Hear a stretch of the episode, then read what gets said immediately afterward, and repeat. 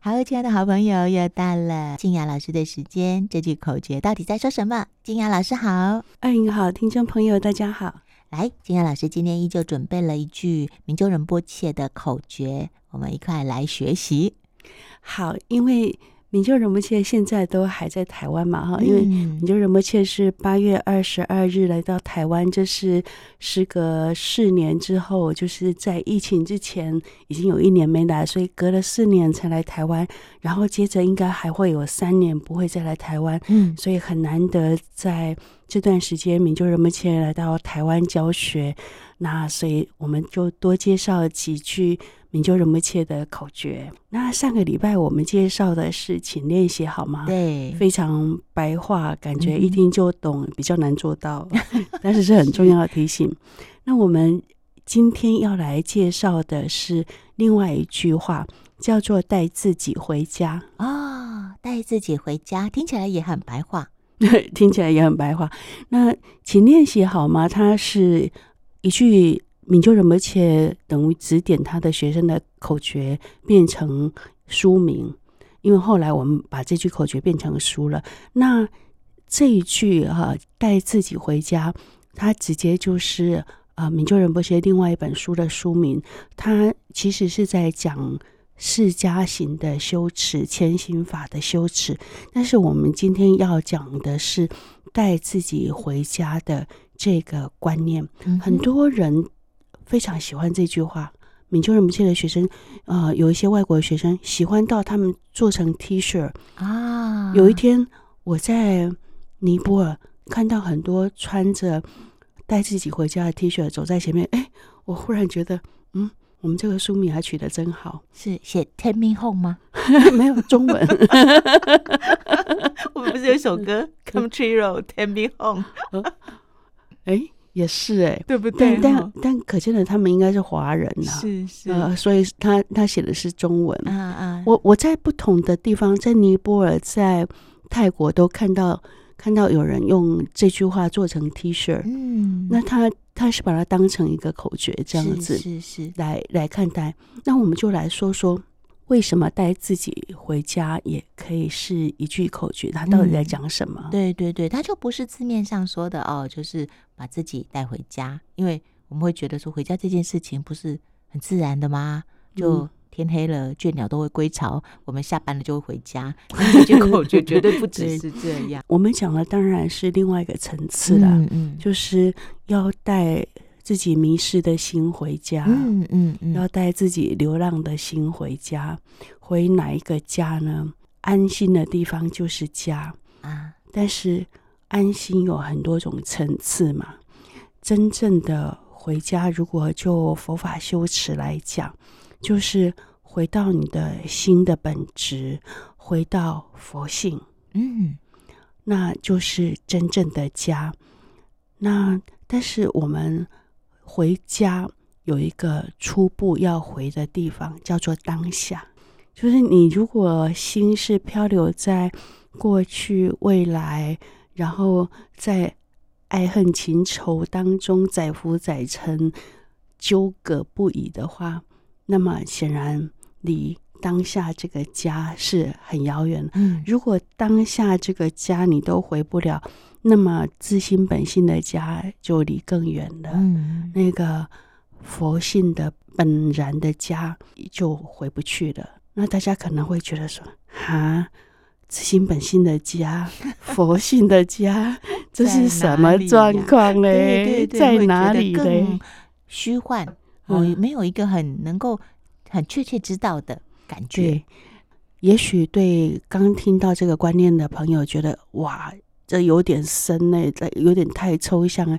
那我们就来学一些新东西嘛。嗯、如果对你来讲是一个新的观念或议题的话，我们就来听听看，为什么有一个家竟然是叫做佛性如来藏，或者是自心本性的家？那在哪里？那在我们心里。那在最近也最远的地方，就是我们的心。嗯，最近。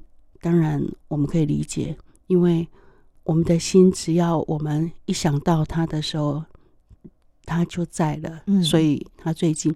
那最远是因为因为他一直乱跑，我们老师也要把他抓回来。是是是，而且他经常很不听话，嗯，我们也很难让他极尽调柔降服他。对，所以他也距离我们很遥远。嗯，所以距离我们最近跟最远的家都是心。那带自己回家这条路，其实就是调服自己的心的一个旅程。那我们要让这个家的定义有一个层次，那个层次是：首先我们要能够回到当下，嗯，回到当下，我们回内在的家才会有个起点。如果甚至回不了当下，那就别提回内在的家了。没错。当我们借着一些方法的帮助，让自己能够回到当下的家，接着我们就开始能够让自己安心。安心的地方就是家，这个很多人都可以接受这个观念的哈。就不管是你是不是佛弟子，有没有在学禅修，大概都可以接受安心的地方就是家。嗯嗯嗯，此心安处是吾乡这个话。我们之前讲过了哈，就是苏东坡他的呃好朋友叫王定国，他的侍妾柔奴说出的一句千古有名的话，叫“此心安处是吾乡”，意思是说安心的地方就是家。那对于所有的人，大概也都是这样子，家不只是一个地址，一个水泥壳子。很多人觉得妈妈在的地方就是家啊、哦，是的，是的，没错。嗯啊，即使妈妈在的地方，它可能是个宿舍，或者是呃，在旅途当中，妈妈住的那个房间，它就是家。对，因为妈妈在的地方，就会给你那种安定、放松、休息的感觉，这种感觉就是家。嗯，那后来结婚了以后，可能另外一半在的地方就是家。嗯。它是会有会调整的，对不对？嗯，定义会调整，嗯、多一个家啦，多一个家。本来是呃娘家是家，对不对？嗯、哦，父母亲在的地方，现在可能多一个跟另外一半共组家庭，那个也是家。对 对对，是。那如果你是一个学习藏传佛法的学生的话，上师在的地方就是家，是，是真的。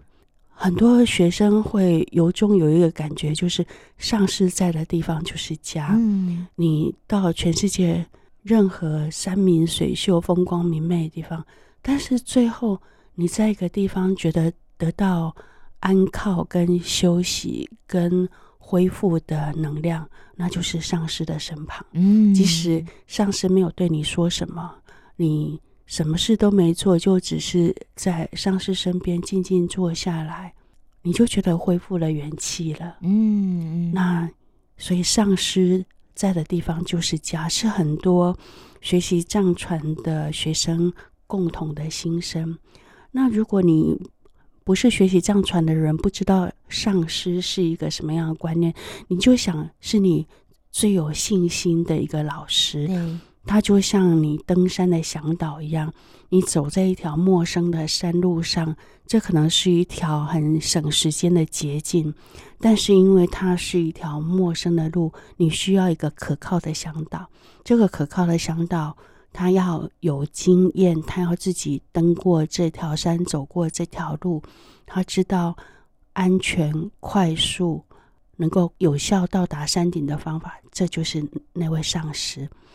这个向导就是我们要登山的路上所要信任、完全托付的人，那就是上师。那对于很多藏传的学生，上师在的地方就是家。所以对我来讲，我过去十几年来，大概祈愿法会结束，我都会从印度到尼泊尔去，嗯、那就是为我的旅程做一个 ending。嗯嗯。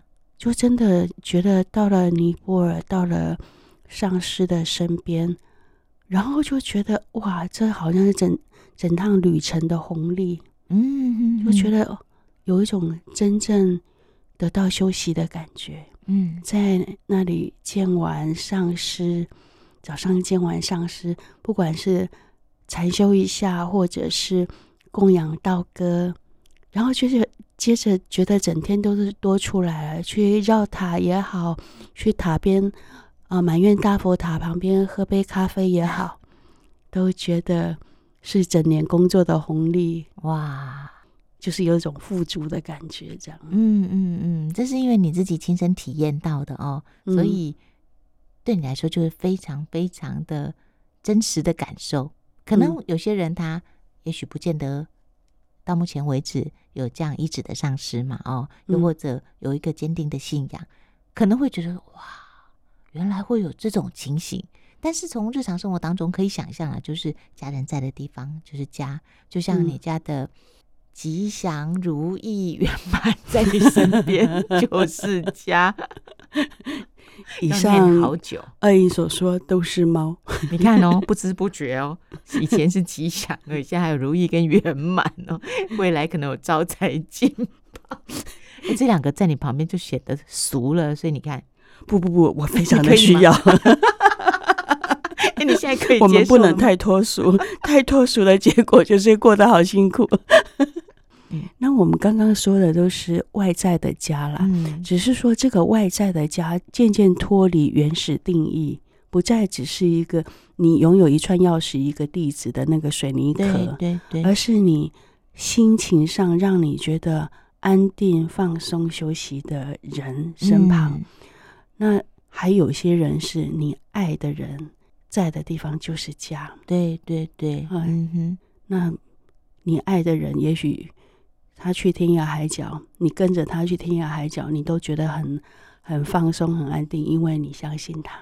是啊，我前两天才这样跟我们家爸爸说，因为我们以前住嘉义嘛，嘉义是家，嗯、后来他们搬到台中，台中变成家，就爸爸现在住到新竹啊。虽然我们是租的房子，嗯、但我也跟我爸爸说，其实就是你在的地方，就是孩子们的家。嗯，真的，啊、真的，真的。然后老人家有时候什么东西都舍不得舍。嗯，然后我前两天就跟他讲说，其实就像我妈妈已经不在了，嗯、但是我们会永远记得她。嗯，其实那个物质体啊，又或者就是就是有形的东西，它不可能永远都在嘛。嗯，我就跟他讲说，我们都记得就好。会有这段话，是因为他一直不想把他那个已经不能动的车子报废掉，所以我就跟他说这一段话。对呀，那我觉得。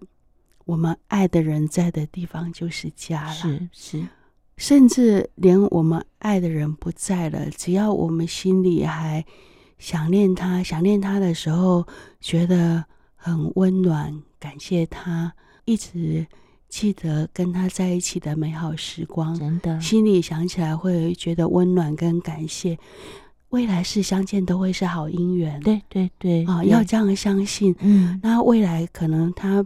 变成一个你不认识的小朋友，你一看就觉得他好讨人喜欢。对对对，那，要相信，只要我们跟我们所爱的人一在心里一直保持连结，未来以任何形式相逢都会是好姻缘。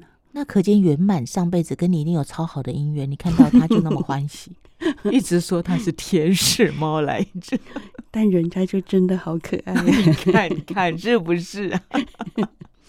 那我们还要再说到，除了外在的家，嗯、我们带自己回家，重点可能是内在的家。是内在，我们要让自己的心有一种安定的感觉，嗯，有一种回到家可以放下、放松、休息的感觉。这个要转心向内，嗯，这个。要有一个关键的方向转变，就是我们不能再花全部的心力在外在的对境上面，要转心向内，花点时间跟自己的心相处，恢复我们的心本来就有的力量。它本来就是安定的、清明的，是慈悲的、智慧的。那。我们需要用一个方式让它恢复原来的力量，那个方式叫做禅修。嗯，就是先把自己的心借由禅修的辅助焦点所缘境带回当下，一再这么做，重复这么做，让自己熟悉到反射式的就能够转心向内，当下安住。然后当下安住呢，还可以一层一层的深入，深入到哪里？深入到核心，就是它本质的地方。嗯，本质的地方就是我们所说的至心本性如来藏。那那个地方，它有点像是和氏璧的那个。嗯嗯嗯那个碧玉本身，那是个绝世美玉，但是它表层被一个像是一个矿石那样很粗糙的石头包住。嗯，那我们现在的心，如果我们转心向内看着自己的心，有时候会有点不好意思。怎么说呢？因为有时候我们会看见自己的嫉妒、小心眼、自己的毛躁，嗯，自己的贪心，是，总之看到好像不是什么太。正面的部分，我们会对自己有一种沮丧，觉得说啊，转心向内也看不到什么好东西，需要这样吗？嗯嗯嗯，要有耐心陪着自己穿越那个心灵的粗糙面，就像你是一块和氏璧，你要把那个表面的粗砺的表层把它磨开，让那个内在的绝世美玉展露出来。要带着自己很耐心的、很有耐心的穿越心灵的乌云密布区，然后你会看见乌云背后有一片广阔的蓝天，那才是本质。乌云不是本质，乌云只是暂时的现象。转心向内的过程会有一段时间，我们会看到情绪、烦恼习气，但是那些都是暂时的，就像。暂时的乌云遮蔽蓝天一样，穿越它，我们会看到广阔的蓝天，那才是心的本质。那真正去做禅修练习，去连接到心的本质的时候，你会发现一个最好的自己。真的，至少你可能没有能力一直跟那个最好的自己。全时间保持联系，但你曾经连接上，你会对于新的力量、新的美好非常有信心。哦，然后那里的确可以让我们记得恢复新所有美好的功德特质，比如说，我们本来就是慈悲的，嗯，我们本来就是有爱、有力量的。只要恢复它就好，但是现在我们遇到挫折、遇到状况的时候，我们甚至不相信。嗯嗯嗯嗯。那现在首先从见地上、观念上知道说，有的是有一个新的本质，它有着所有美好的特质。那我们要做的工作，我们我们对自己生命的责任，就是要靠着禅修，一再的禅修跟。这个已经失去联系的美好的本质恢复联络，然后恢复稳定的联络，让自己能够更深更细的跟它连接上，稳定的连接上，然后最好能够长时间的安住在上面。所以啊，如果总是觉得自己就是一块不起眼的石头，嗯，这样的状态跟。会觉得自己就是那旷世美玉，这样子就有比较接近我们有去瞥见那个心的本质嘛？又或者他有可能是另外一种 自我感觉良好，它应该是不一样的，对不对？概念跟体验是两件事情。嗯、我们一开始会从见地入手，见地就是你接受到一种观念讯息，有人告诉你你的心的本质。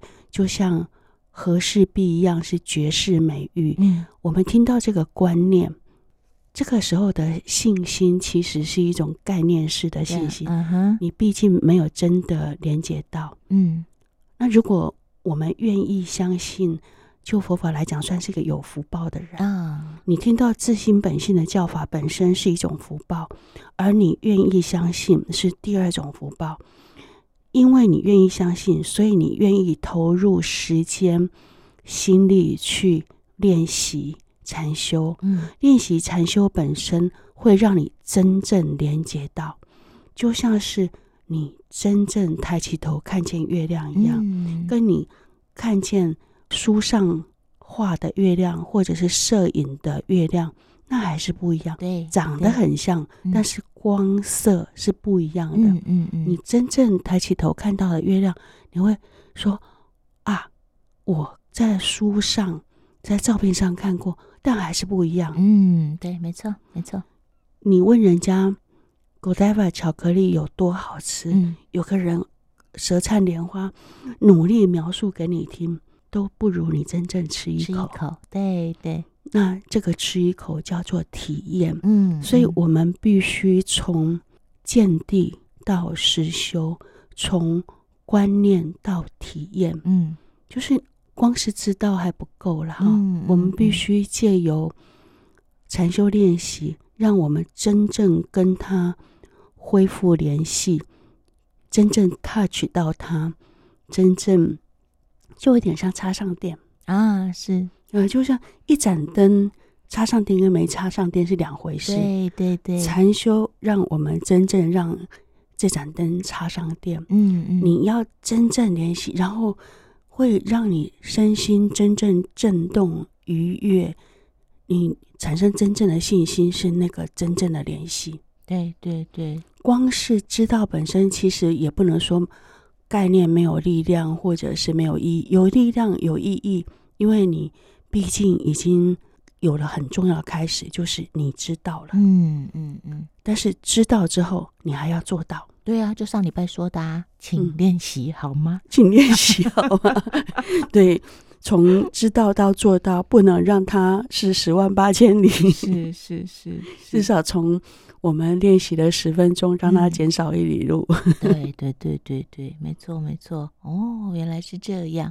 希望有一天，让我们在每个当下都觉得已经回到自心本心的家。嗯，就是你随时都是安心放心的。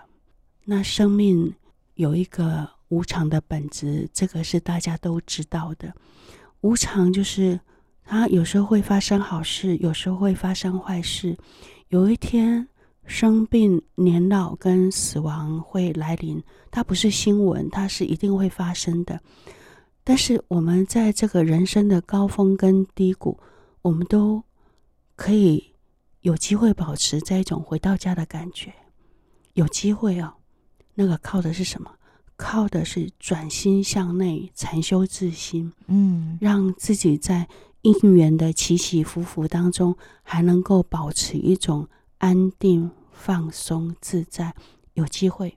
所以啊，我们因为一些小事情，又或者别人的事情啊，哦，就会一颗心呢，就很生气，是不是？也是因为我们不够安心、放心。是，但是我觉得我们也不必那么高标了哈、哦，就觉得说可以有像大师一样，如果八风吹不动，端坐紫金莲。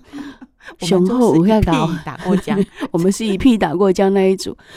我们要做的可能是借由练习，让自己即使稍微动摇，都很快的恢复安定。嗯，因为恢复觉知，所以恢复安定跟放松。嗯嗯，那这件事情靠着不断的练习会越来越好。它有点像是运动。你你的肌力会养成，心灵的肌力也是会养成。那个不管是肌力或者是平衡，都可以靠练习养成的。嗯、心也一样。对对对，